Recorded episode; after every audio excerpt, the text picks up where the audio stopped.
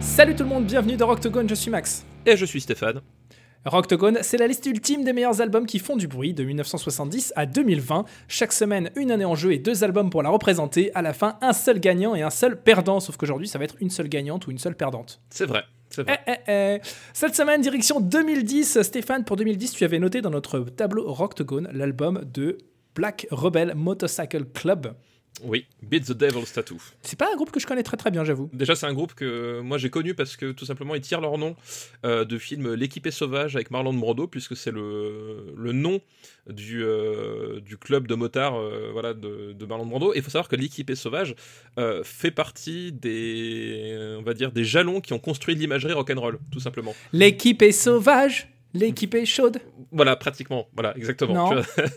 Mais voilà, du coup, voilà, mais le- c'est c'est en 1953, donc on est vraiment euh, voilà, à période charnière où le, le rock'n'roll euh, va, va exploser. Et euh, les images de Marlon Brando, hyper sexy, forcément, parce que c'est Marlon Brando jeune, donc euh, voilà, tu peux difficilement faire plus sexy que Ah, ça. alors écoute, moi je suis désolé, mais Marlon Brando à l'époque de. Me dis pas Apocalypse Now. L'île du docteur Moreau, bah, c'est un, certain, c'est un certain charme. C'est un certain charme, voilà. Chacun C'est son un certain charme. Mais voilà, sur, sur sa moto avec la casquette de travers, elle est- voilà, c'est une des imageries du rock'n'roll. Donc le, le- le titre du, du groupe vient de là, et j'ai connu comme ça en fait, c'est parce qu'ils portaient le même nom. Et, euh, et je trouve que ça c'est peut-être leur album le, le plus réussi, mais euh, voilà, c'est pas celui que j'ai Mhm. choisi de, de défendre. C'est une très très longue introduction que tu nous as fait Complètement, voilà, voilà. What, what she said. You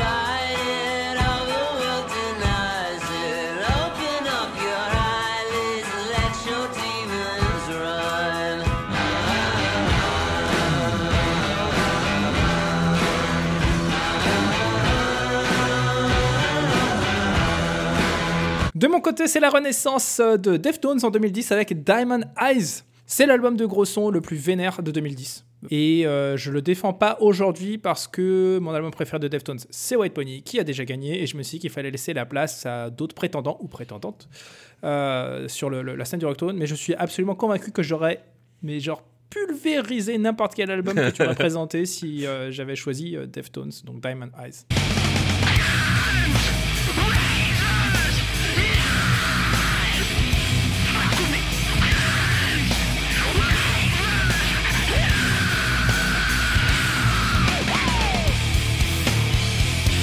2010, c'est aussi l'album de Slash qui s'appelle Slash par Slash.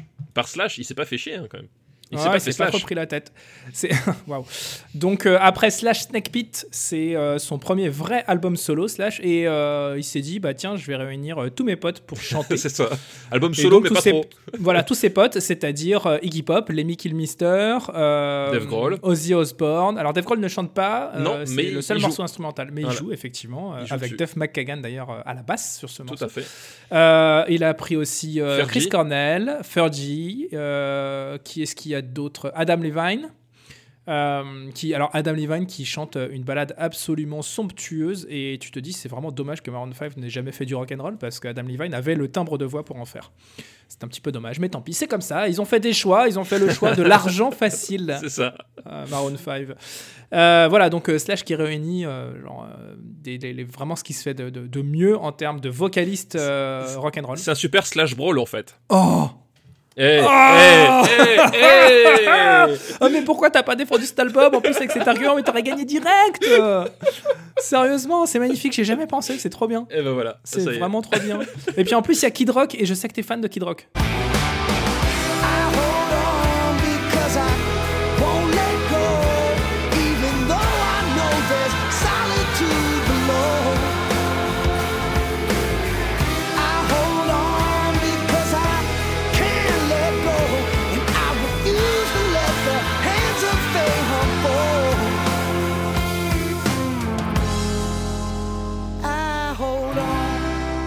Mais c'est pour ça que je l'ai pas défendu. Il y a un album où il y a Kid Rock dessus, je peux pas le défendre. C'est, c'est- Alors, il y a, a- voilà. il y a- des règles. Il y a- des règles. un morceau. le- moi, mon morceau préféré de l'album, c'est celui de Kid Rock et, celui- et j'allais dire celui de Chris Cornell. C'est mes deux préférés. Euh, celui de Chris Cornell est vraiment magnifique. En plus, il parle euh, de ses enfants, Chris Cornell, sur ce morceau et c'est hyper touchant, surtout quand tu connais euh, le destin de Chris Cornell dans les années qui suivent. Et vraiment, c'est un très très bel album de Slash. Il y a des morceaux que je déteste, il y a des morceaux que j'adore et donc c'est pour ça que je l'ai pas défendu aujourd'hui. Il y a- c'est ça- vraiment ça, ça va un peu dans tous les côtés du spectre euh, en termes de j'aime j'aime pas. Donc euh, voilà.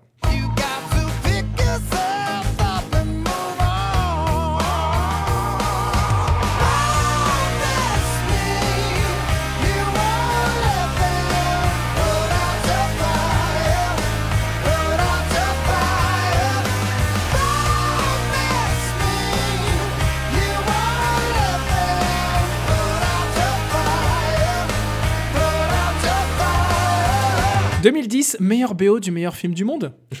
Scott Pilgrim, c'est ça Scott Pilgrim contre le monde. Contre le monde. Voilà, bien sûr. Au Canada, il a été présenté comme ça, je crois. Non, d'ailleurs, je crois qu'au Canada, il s'appelle. Non, au Québec, pardon, il s'appelle Scott Pellerin contre le monde. I'll take you for a ride. I'm a garbage truck. Euh, super BO pour un super film. Ouais, Euh, pour un super des- film qui a des- fait un super four. Qui a fait un super four, un super flop. Et euh, vraiment, c'est un, un film que j'adore. C'est une BO que j'adore, que j'ai énormément écouté. Il y a des, des morceaux qui étaient déjà connus. Il y a notamment euh, un morceau de Frank Black euh, qui sort de son tout premier album solo, donc des années 90. 90. euh, c'est c'est 90 ou c'est plutôt Ouais, je fin crois que- 80 le premier Frank Ah, Black? peut-être, peut-être fin C'est- Je crois que c'est 80. sur Teenager of the Year, Ah, peut-être, ouais. il me Peut-être. semble. Bref, ça mélange un petit peu tout. Il y a des, des, des compositions originales aussi de Beck. Alors, Tout à fait. Beck, le chanteur, pas le guitariste. Oui, c'est vrai. Euh, même si Beck euh, joue aussi de la guitare. Oui, il joue de la guitare aussi. Euh, Beck, le chanteur, j'entends. Hein, Voilà, donc, c'est. euh, mais- alors, que le, alors que Beck, le guitariste, ne chante pas. Chante pas, voilà. Mais il fait chanter sa guitare. Ah Ah «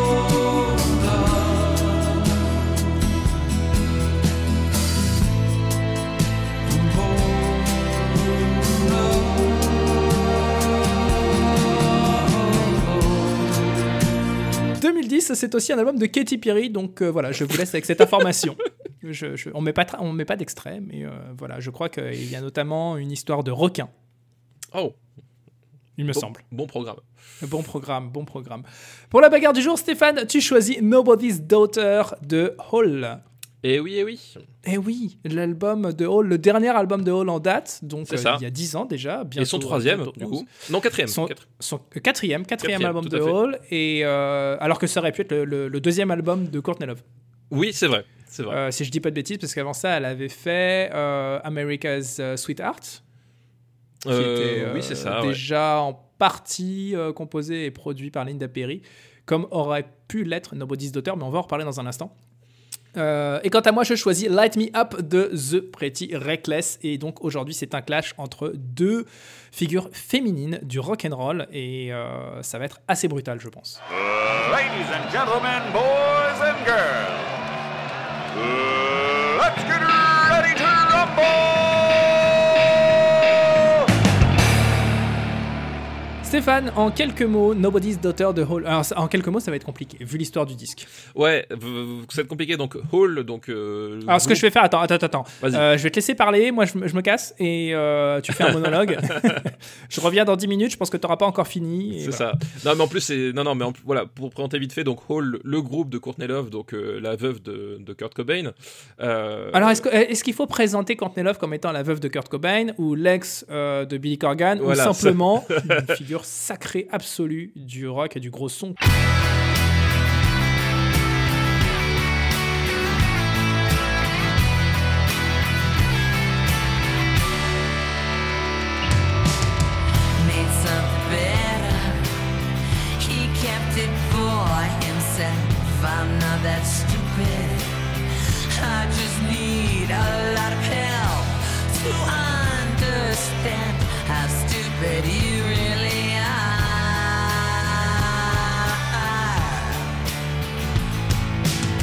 Premier, le premier album c'est 91, euh, puis après on arrive en 94 avec euh, Life Through This qui est quand même un disque assez, euh, assez monstrueux, moi que j'adore vraiment par-dessus tout. Et, euh, Moi le- j'adore Celebrity Skin aussi, le Ah troisième bah oui, album. oui, mais Celebrity Skin, on va dire, a, a un côté un, peu moins âpre que Life euh, Bah, c'est un album qui est taillé pour les radios. hein. voilà, qui, qui est plus taillé pour les radios. Mais on l'a dit, Celebrity Skin, le, le, le, le disque d'après, 98. Et puis là, pouf, d'un seul coup, la carrière de Hall s'arrête. Euh, parce que pourquoi? Bah Parce que donc on a dit Hall c'est Courtney Love et Courtney Love euh, c'est une fille un petit peu instable il faut bien le dire. Euh, Je vois pas du tout ce que tu veux dire.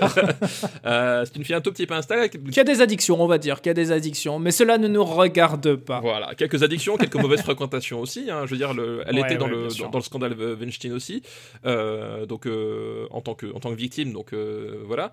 Donc voilà, c'est une fille qui a beaucoup de problèmes à régler avec elle-même et Mhm. qui a mis pas mal de temps à les régler. Et euh, ce qui nous amène du coup à Nobody's Daughter, qui est un, disque qui au départ a été euh, fait dans cette atmosphère-là, c'est-à-dire que Courtney Love veut refaire de, la chanson et veut finalement reprendre sa couronne de, reine du, du rock'n'roll, euh, sauf qu'elle n'avait pas encore complètement combattu tous ses démons, quoi.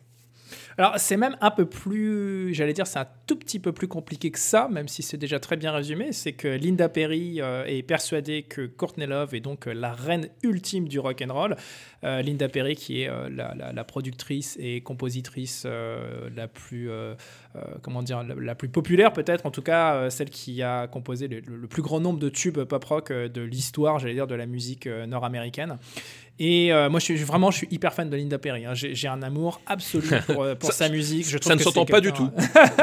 Alors vraiment, je, Je trouve qu'elle, je trouve qu'elle a une voix fabuleuse. Je trouve qu'elle compose des, des morceaux fabuleux. Elle a une science de, de, de l'efficacité, de l'arrangement euh, qui dépasse l'entendement. C'est quelqu'un qui vraiment qui transpire le succès. C'est, extraordinaire. Je trouve qu'elle est, elle est, elle est parfaite.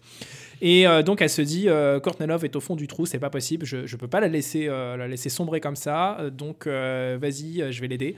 Et euh, malheureusement, Courtney Love part en réhab pour euh, la 15 millième fois et euh, Linda Perry lui apporte une guitare acoustique. lui dit Ok, prends une guitare acoustique, prends un magnéto, un petit multipiste, compose des morceaux, profite euh, d'être enfermé pendant plusieurs semaines, voire plusieurs mois pour ta réhab et, être complètement au fond du trou pour composer des choses. Et quand tu sors, je récupère tout ça et on fait l'album ultime de ta carrière, quoi.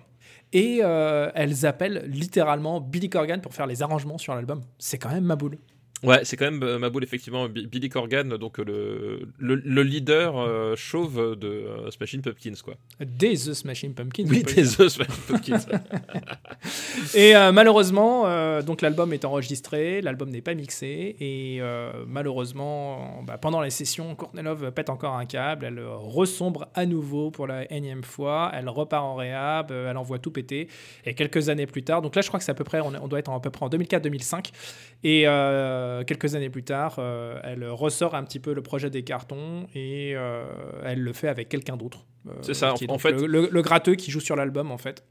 En, fait, le, le- le- les, premiers, euh, les premières discussions autour de l'album commencent en 2005. Ils font des premières sessions en 2006. Ils en Mhm. Ouais. recommencent en 2007. Et puis après, euh, après euh, Courtney Love euh, euh, part en cacahuète, revient. Puis à partir de 2009, elle, elle reprend tout euh, à zéro en, en virant tout le monde. Quoi. Et ce qui est ma boule, quand même, c'est que euh, Linda Perry euh, l'a, dit plusieurs fois en interview depuis. euh, elle considère que c'est un album qui est, qui est vraiment génial parce qu'elle adorait ce que Courtney Love avait sorti justement sur ses maquettes initiales. Et elle est dégoûtée que l'album ne se soit pas fait sous cette version originale. Il y a une version qui existe et qui traîne sur Internet sous le nom de Rehab Demo de Courtney Ouais, Love, donc pas de fait. Euh, alors, c'est euh, vraiment question de, de goût, j'allais dire. Moi, j'ai écouté euh, à mort les deux versions et je peux pas dire que j'en préfère une plus que l'autre. Euh, non, c'est deux qui sont approches qui sont sur radicalement l'autre. différentes. Ouais, C'est-à-dire que la- la- l'approche de Linda Perry, c'était de laisser respirer le truc. Donc, c'est quand même très acoustique, avec un côté presque country, avec une voix très posée. Il n'y a pas vraiment de- de- d'envolée hyper vénère, de, de growl, etc. dans la voix. Alors que euh, cette version commerciale de Nobody's Daughter va vraiment dans l'accord de classique euh, de Courtney Love et de Hall, avec des grosses guitares, avec des refrains qui sont hurlés. La voix, tu sens qu'elle a, vraiment, vraiment pris cher, en fait, euh, sa voix, entre les deux, les deux enregistrements. Et euh, bah, tu peux aimer euh, plus ou moins l'un ou plus ou moins l'autre, donc c'est vraiment des affaires de goût, mais les deux sont très bien produits, même si Linda Perry trouve que les prises de voix de cette version commerciale sont absolument effroyables et que, et que l'arrangement est nullissime. Mais bon, en même temps, euh, Bah, bah, elle- oui, elle- elle- forcément, elle va pas dire le contraire, c'est quand même elle qui voilà. fait le boulot au départ. et, euh,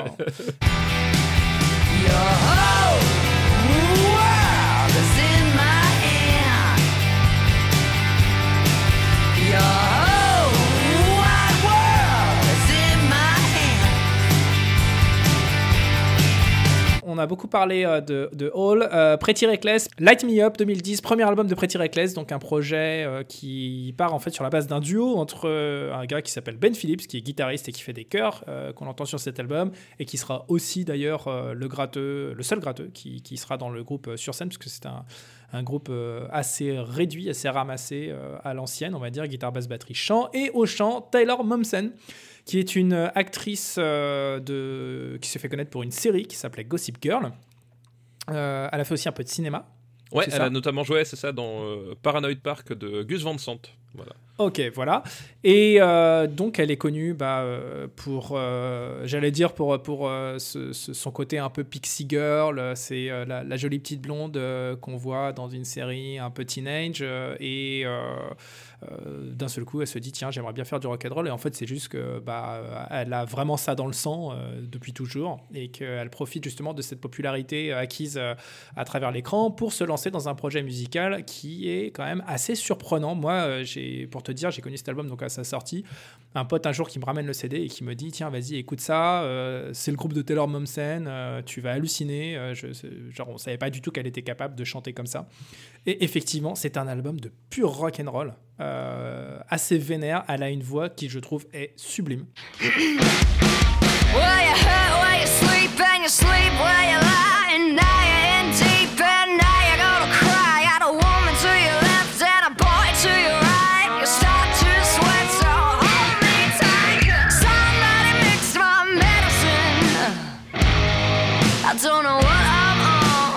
Ça réinvente pas la roue. Hein. C'est euh, que de son, j'allais dire c'est pareil pour euh, Nobody's Daughter. C'est Ouais, deux albums ouais. qui sont quand même un petit peu dans le même délire. On- Sauf on- que d'un côté, on en parlera, euh, ouais, c'est vrai, mais On va en parler, mais d'un côté, en gros, tu as la, la Queen of Rock and Roll euh, qui sort euh, son dernier album, et en face, euh, tu as une potentielle euh, princesse du rock and roll qui sort son premier.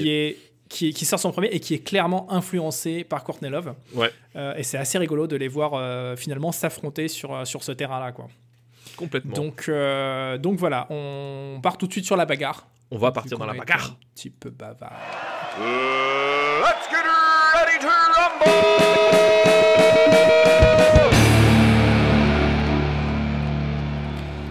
Stéphane, le premier point, c'est la qualité de la prod et de l'interprétation. Eh oui, Alors. prod, prod et interprétation. Alors, alors c'est hyper compliqué en fait de juger l'album de Hall euh, quand Bah, tu connais les deux versions de l'album. Ah, bah ouais, parce que quand tu connais les deux versions de l'album, quand tu connais l'histoire de l'album, tu dis ah ouais, ok, en fait, ce que j'entends là, c'est pas ce qui aurait dû être. Est-ce que je dois me baser sur ce que l'album devait être ou ce que l'album est vraiment Euh, C'est un petit peu compliqué. C'est un peu compliqué. Moi, j'ai tendance à répondre qu'effectivement, le, le, princi- le principe voudrait qu'on se base sur la version commerciale, puisque c'est finalement Bien sûr. euh, celle que les gens vont retrouver sur Spotify déjà. c'est tout simplement. c'est vrai. C'est un vrai, premier vrai. point. Euh, L'autre est trouvable sur YouTube, hein, soit dit Voilà. en passant. Et bon. l'autre est trouvé sur, sur YouTube. Et c'est, on va dire, le- la volonté de l'artiste, hein, quelque part, euh, final, puisque elle, a- eu le dernier mot. Euh, donc c'est vrai qu'on on va- se baser, on va se baser là- là-dessus. Et ben, elle n'a pas engagé effectivement le, enfin le, le, le producteur de ce producteur-là. Donc c'est euh, Michael euh, Beinhorn euh, qui avait fait. euh, Alors y a un CV de, qui a un CV de Maboul quand même. Cassette Baby, voilà, ah, ah, ah, bah, il avait fait Celebrity Skin avec elle, mais c'est quand même le mec qu'on retrouve derrière Super Unknown de Soundgarden. Exactement. voilà, c'est pas non plus. c'est pas un débutant. C'est pas un débutant, c'est c'est le mec. Non, non. Euh, puis assez versatile, hein, parce que c'était lui qui avait fait euh, Untouchables de, de Korn. Enfin voilà, du coup, c'était quand même un type Mm, qui, mm. euh, qui était pas non plus complètement Bah, dernière pluie. C'est- quand même typiquement le Real qui sait faire du très très très très gros son Ouais. et qui le prouve encore une fois avec cet album qui a quand même une ossature on va dire quand même plutôt plutôt pop rock dans l'esprit mais qui est capable d'envoyer quand il faut envoyer quoi. C'est ça, voilà, effectivement, et ça se sent, c'est-à-dire que tu. tu... Bah, un peu comme Super Unknown, c'est-à-dire que tu as, des parties un peu plus acoustiques, mais par contre, à partir du moment où ils décident de, mettre les potards à fond, bon, bah, c'est à fond, Mm, quoi, tu vois, mm. voilà. Alors après, le problème, c'est que, comme j'ai dit euh, en introduction, on a euh, Courtney Love qui euh, est porté par euh, Linda Perry, dont c'est littéralement le, le- le boulot de, de mettre en avant et de sublimer, j'allais dire, des artistes dans ce genre. Et forcément, quand tu entends les parties de voix qui sont faites sur la version de Linda Perry et que tu entends les parties de voix sur cette version cinq ans plus tard avec la voix de, j'allais dire plutôt les cordes vocales vocales de Courtney Love qui ont pris quand même euh, pas mal de, de substances compliquées et de, de passages de dépression et de réhab et compagnie. Et, et- et vraiment, clairement, l'énergie, la rage sont encore là, mais en ce qui concerne l'interprétation, ça devient quand même un peu compliqué. quoi. J'aime bien justement le, le côté très viscéral qui ressort, justement. J'adore aussi. Ouais, où tu sens qu'effectivement, bah, elle est euh, au bout de sa voix, hein, euh, Mm, euh, vraiment. Elle est, et encore une fois, moi, quand je le dis, c'est pas, c'est pas forcément péjoratif. C'est un peu à mi-chemin entre Celebrity Skin pour la, pour la prod et l'interprétation de, de- des morceaux les plus, euh, les plus euh, écorchés, on va dire, de Life Oui, vrai. quoi. Voilà. Donc, vrai, euh, donc euh, il y a, c'est du gros son rock, c'est efficace, euh, voilà. Mais c'est, vrai que c'est pas une production qui va non plus euh, euh, être très très ambitieuse, quoi. Pretty Reckless en face, c'est c'est la voix de Taylor Momsen qui est hyper surprenante en fait. Bah ouais, ouais, ouais. Et c'est vrai que euh, même les respirations, la façon dont. euh, y a, y a Cette un intro, truc- c'est l'intro de l'album. Somebody mixed my medicine. Somebody mixed my medicine. Ouais, l'intro de l'album, en fait, moi, il y a- il y, a un truc, il y a, il y a une sensualité dans cette voix qui m'a qui m'a cueilli. Enfin, vraiment, j'avoue, je le connaissais pas. C'est toi qui me dis, tu m'as je me dis, qu'est-ce qui m'a encore sorti comme merde? Et, euh, et je le mets, et effectivement, cette, cette voix-là qui, qui, qui cueille avec juste des respirations, puis après, Ouais, quand, quand ouais. elle est vénère, c'est une, une voix très ronde comme ça. Enfin, c'est très très surprenant. un, un peu éraillé en plus. et un, et un peu, et pas trop, enfin. J'ai mis l'album la première fois et je me suis dit waouh, ce timbre, tu, tu sens vraiment qu'il y a, il y, a, il y a de l'attitude, il y a du vécu, il y a, il y a aussi le côté un peu éraillé. euh, tu Ouais. sens que la nana a ouais. carbure au, au clope et au, au whisky H24. Euh, ou en tout cas, si c'est pas le cas, elle, elle est capable de faire croire que, que- Voilà, que c'est le cas. Il y a vraiment quelque chose d'hyper rock'n'roll. euh, Il y a un mélange de rage et de mélancolie euh, dans la voix, dans les textes, dans les ambiances, qui est hyper cool en fait. C'est un album qui est vraiment plein d'attitude. Tu veux dire comme une mélancolie et une tristesse infinie, c'est Une ça? tristesse infinie. on n'arrête pas de parler, ça fait. c'est- c'est, euh, Ouais, oui, voilà, on on, est- on hyper bavard. bavard aujourd'hui, mais je crois que, enfin, en ce qui me concerne, alors je le dis tout de suite, hein, j'aurais pu défendre n'importe lequel des deux albums parce que je les aime autant en fait. Et, euh, et, si tu veux, on peut même échanger les albums en cours de route, je m'en fous. En fait, je les adore tous les deux. Euh, non, mais c'est- mais c'est vrai que, euh, disons que le. le... Faut donner un point de toute Voilà, façon. en, en termes de prod, le Pretty Reckless m'a plus surpris parce que effectivement, Oui. je m'attendais pas à entendre quelque chose comme ça. euh, Hmm. euh, voilà, il y a vraiment un truc euh, euh, qui, qui est plus, euh, il y a plus de surprise dans la prod et dans le Ouais, dans ce, et dans ce qu'on tire du, du- de ce son-là Ouais. en fait, je trouve. ouais, voilà. Alors, une petite précision, si euh, vous écoutez l'album sur un site de streaming, Spotify et compagnie, je recommande, évidemment, pour ça, il faut avoir un compte, je suppose, un compte français. Je recommande quand même d'écouter plutôt la version qui est sortie en France de l'album. Il y a une version spéciale, ça, pour la France, avec un titre en plus qui est tout à la fin, qui est censé être une maquette, et c'est le morceau le plus vénère de l'album. et, et il apparaît pas sur le, le tracklist, euh, sur la tracklist de la version US, américaine. Ouais. Et euh, vraiment, je recommande très très chaleureusement. Vous faites bien attention, il y a deux versions de l'album sur les, sur les CD streaming. Il faut prendre la version France. Eh ben écoute. Une fois n'est pas coutume, euh, en France, on a un plus gros son. Voilà, c'est ça. Allez, point pour Pretty Reckless, on passe à la suite.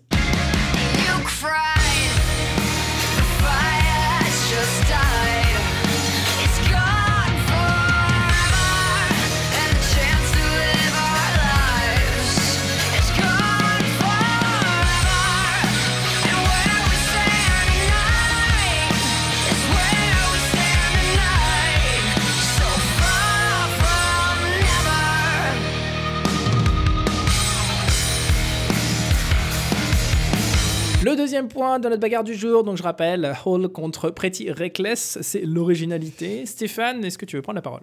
Ouais, bah alors, euh, originalité, là, c'est pareil, c'est très dur. C'est-à-dire que sur le disque qu'on- tel qu'on le connaît euh, aujourd'hui, celui qui a été livré, euh, c'est vrai que c'est tout fait pour que ce ne soit pas Euh, Peu original. en fait. importe, peu importe Le- le... flacon tant qu'on a livré. Voilà, tant qu'on a très très bon. Voilà, mais le, le- voilà, le, la, on va dire le, ce qui a drivé finalement cette, ce, ce, ce choix de, de, de- des enregistrements, c'est de faire un disque qui est pas original en fait.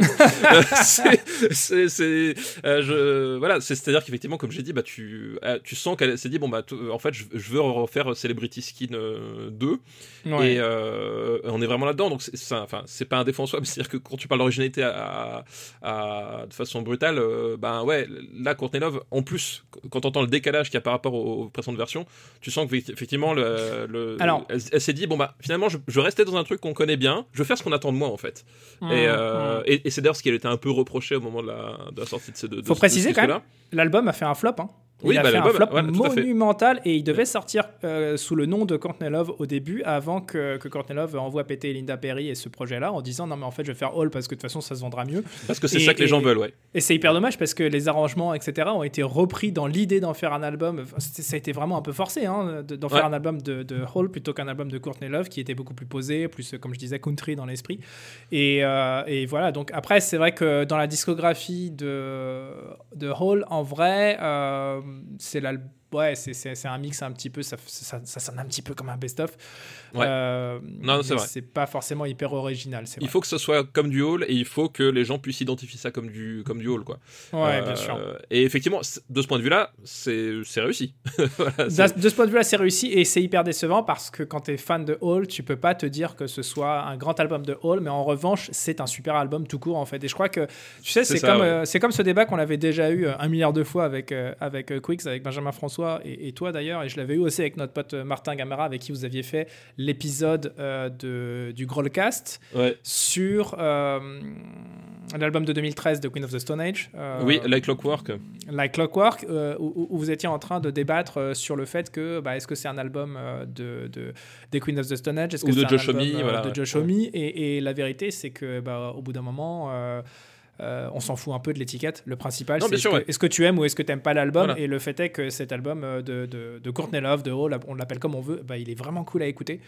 Donc euh, il est peut-être pas super original, effectivement, mais euh, j'allais dire Pretty Reckless, il est pas, il est un peu plus original peut-être parce que il y a, y a, y a y l'effet nouveauté aussi. C'est ça, Il y, a ça qui joue, c'est-à-dire que si c'est le premier album de Courtney Love que tu écoutes dans ta vie, tu vas peut-être te dire ah cool, c'est- il y, a- quelque chose de frais. Si c'est effectivement un album de, de, de Hall que tu écoutes en connaissant toute la carrière de Courtney Love, c'est quand même hyper décevant. En fait, euh, Pretty Reckless ferait un, al- un- un meilleur album et plus original de Hall que, euh, que Nobody's Daughter. C'est c'est un peu le- ce que j'avais dit euh, à, à propos de euh, Dinosaur Pile-Up qui fait mieux du Foo Oui. Fighters que les Foo Fighters en fait. Voilà. Et il y a clairement de ça. Et du coup, effectivement, ce- tu, tu te dis, euh, en termes d'originalité, si, si je voulais écouter du Hall en, en- en 2010, il y a un côté réconfortant dans Nobody's Daughter. Mais finalement, tu te dis, ouais, la piste ouverte par Pretty Reckless est pas, est pas inintéressante. Ouais. Et ce qui est intéressant d'ailleurs, c'est que euh, alors Pretty Reckless euh, depuis a sorti 3 4 albums, je crois, et euh, ils sont tous euh, plutôt cool et euh, ça elle a, elle a quand même un petit peu levé le pied euh, Taylor Momsen sur sur ce côté euh, agressif qu'elle a sur ce premier album. Euh, j'ai envie de dire c'est un peu normal puisque sur le premier elle a un peu ses preuves à faire euh, puisque encore une fois elle débarque comme étant la hit girl euh, Oui. par excellence et Ouais. euh, elle est obligée de, de- de- un peu de s'affirmer malheureusement pour elle.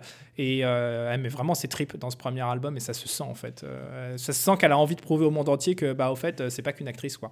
Et, et d'ailleurs je je sais même pas si elle a vraiment eu beaucoup de rôles depuis. En revanche elle a, elle a vraiment explosé sur sa carrière euh, musique Euh, elle fait beaucoup de, de- de tournées elle fait beaucoup d'albums et elle est assez populaire je crois aux États-Unis donc, euh, donc voilà. Euh, bon, originalité, euh, Ouais. Pretty Reckless, quoi. Pretty Reckless. Et puis le nom est quand même super cool. Le, le, le- ouais, ouais, ouais, le nom, le nom est assez cool, ouais, c'est vrai. I am a factory girl,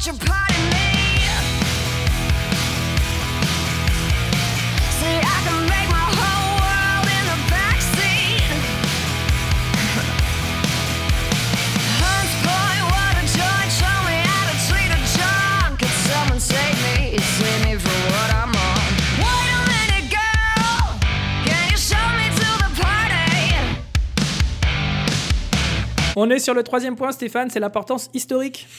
Et ben on l'a dit, c'est un flop pour Hall.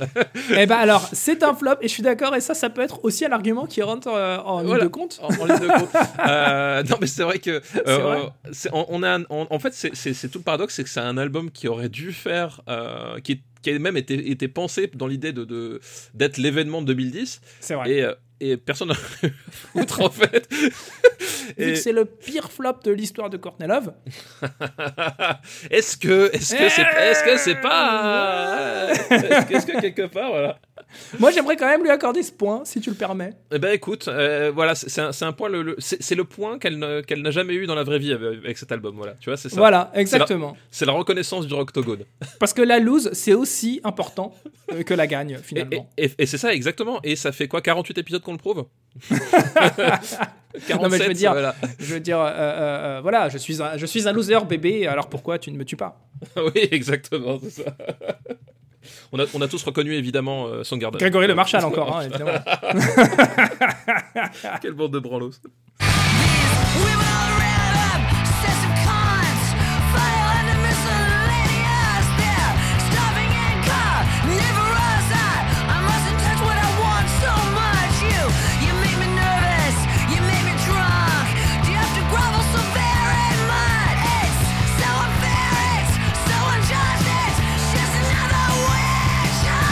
Quatrième point, Stéphane, le bonus gros son.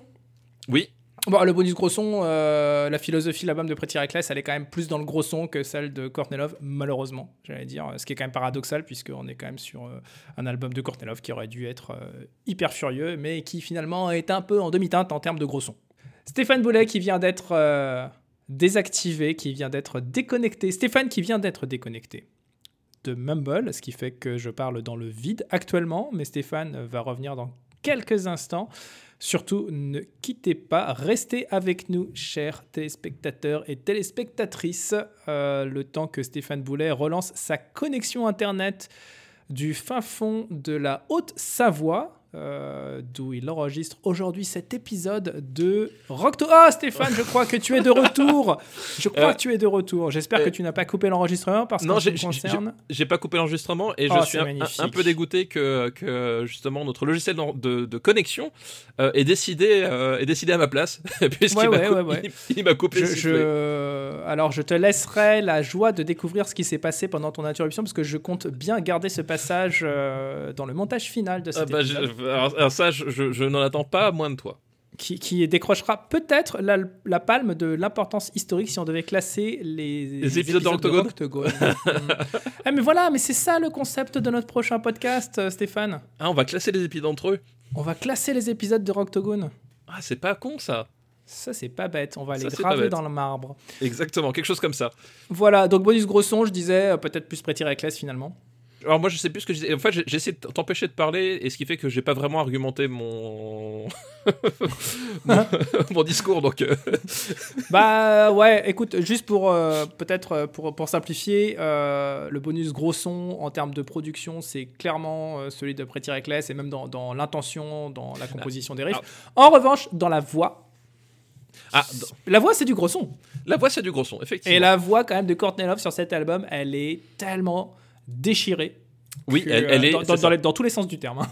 Elle- elle est déchirée. à mon avis, à mon avis, il n'y a pas que la voix qui est déchirée sur cet album. C'est ça. Je pense qu'effectivement il y a c'est déchiré. je pense que c'est un c'est plus un on va dire un mode de vie que qu'autre chose. Déchirée Euh, for life. c'est ça. Faudrait que je me fasse un air tattoo sur le bras comme ça. Euh, non, mais par contre, s'il y a un truc euh, que je peux t'accorder en termes de bonus gros son, c'est effectivement la, la ligne de base de Sin sur Gun, en fait. Oh, aïe, Euh, aïe, aïe. Qui est peut-être quand même. J'espère que c'est la chanson que tu vas choisir. J'espère que t'es pas un gros loser et que tu vas pas choisir. T'es vraiment qu'un gros bouffon. Franchement, tu me dégoûtes. Non, mais tu m'inspires que du dégoût. Tu m'inspires que du dégoût. Non, mais Bref. la ligne, de, la ligne de base de Sin sur Gun, voilà. C'est. euh, Oui. c'est- C'est très, très, très gros son. Et, Ouais, euh, et ouais. c'est vrai que. euh, dans, le, genre patateur dans la tête, l'album de Hall, mais peut-être pas ça de la même façon. Et je tiens à préciser quand même que si tu regardes les versions live de chacun de ces deux albums euh, à cette époque, donc euh, les, les tournées euh, 2010-2011, euh, bah, ça fait un peu mal au cœur pour l'un des deux. Euh, plutôt pour l'une des deux. On, on ne dira pas celle qui est la plus déchirée. hein, voilà. On vous laissera Non, mais deviner. alors c'est hyper surprenant, mais Taylor Momsen s'en sort très très très très bien, vraiment sur scène. Elle a, bah forcément parce qu'elle a ce timbre complètement ouf, elle chante très très juste et quand il faut envoyer, elle envoie quoi. C'est vraiment cool, je trouve. Très très belle voix. Voilà, euh, Stéphane, l'album de gros son de 2010. C'est donc The Pretty Reckless Light Me Up. Et comme toujours, retrouvez Oui. notre playlist Spotify et Deezer augmentée chaque semaine de deux titres tirés des albums que nous venons de défendre. Donc Stéphane, pour représenter Nobody's Daughter de Hall, comme tu n'es pas un gros loser de ta maman, tu as choisi. Euh, Someone Else's Bed. C'est bien, c'est bien, c'est bien. Tu as été bien éduqué, mon Stéphane. Bah, en, même, en même temps, je te l'ai mis à l'envers à chaque fois pour Nirvana, donc tu vois, là, je me suis dit quand même, on va être sympa.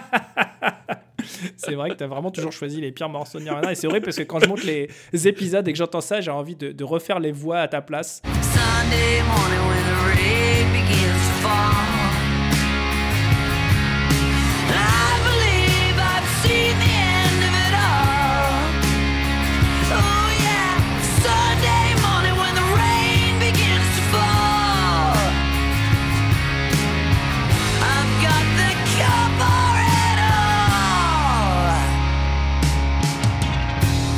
Pour représenter Light Me Up de Pretty Reckless. Je choisis Make Me Wanna Die. Take me, I'm alive. Never was a girl with a wicked mind, but everything looks better when the sun goes down. Non, tu préfères que je choisisse euh, Sid Surgon? Ah bah l'autre, il- non mais qu'est-ce que c'est que ça? Qu'est-ce que Bah écoute, euh, vu que j'ai choisi le morceau pour toi sur l'album de Hall, tu peux choisir pour moi l'album, euh, le, le morceau sur l'album de Pretty non mais, Reckless. mais après tu vas m'en vouloir parce que Non, Ah, je t'en vois voudrais jamais. Je pourrais Non, alors jamais moi t'en une vouloir. proposition. Je ne m'en prends jamais que à plus Comme effectivement tu as choisi pour moi le, le- le- morceau sur l'album de, de, de Hall, bah choisis un deuxième morceau sur Pretty Reckless. Comme ça on a, on a chacun notre empreinte dessus. Oh non Ah si, ah si, tu peux pas. Et mon deal c'est c'est mettre Make Me Wanna Die et Sin Your Gun sur la playlist, les deux. Bah à la limite, on peut, vas-y, on peut dire qu'on met deux titres euh, de cet album et on met quand même un morceau de Hall. Et, puis bah tout le voilà, monde est exactement. content, et tout le puis, monde est content, Et, exactement. et- et puis de toute façon, il y a une vérité, c'est qu'il n'y a pas assez de voix féminines dans la playlist Bah voilà, exactement. Et bah c'est l'occasion. Donc parti de ce constat, j'ai même envie de dire, on pourrait mettre deux morceaux de Hall et deux morceaux de Pretty Reckless.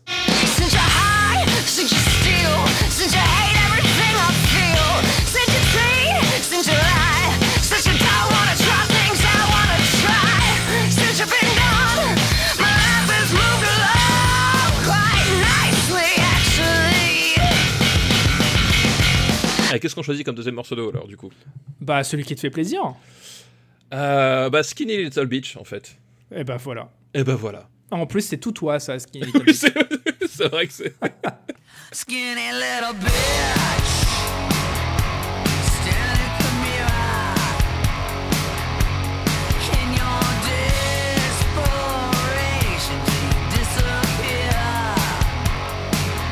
Bon, bah, écoute, partagez tout ça pour répondre à la bonne parole et dites-nous à votre tour quel est selon vous le meilleur album de gros son de 2010. Faut que t'arrêtes avec cette sonnerie, c'est insupportable.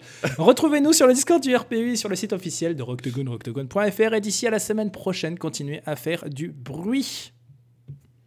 Qu'est-ce que c'est que ce truc de téléphone portable? J'arrive, je vais, euh, je vais décrocher. Je vais rappeler. après. That's what he said. Hop. Ah,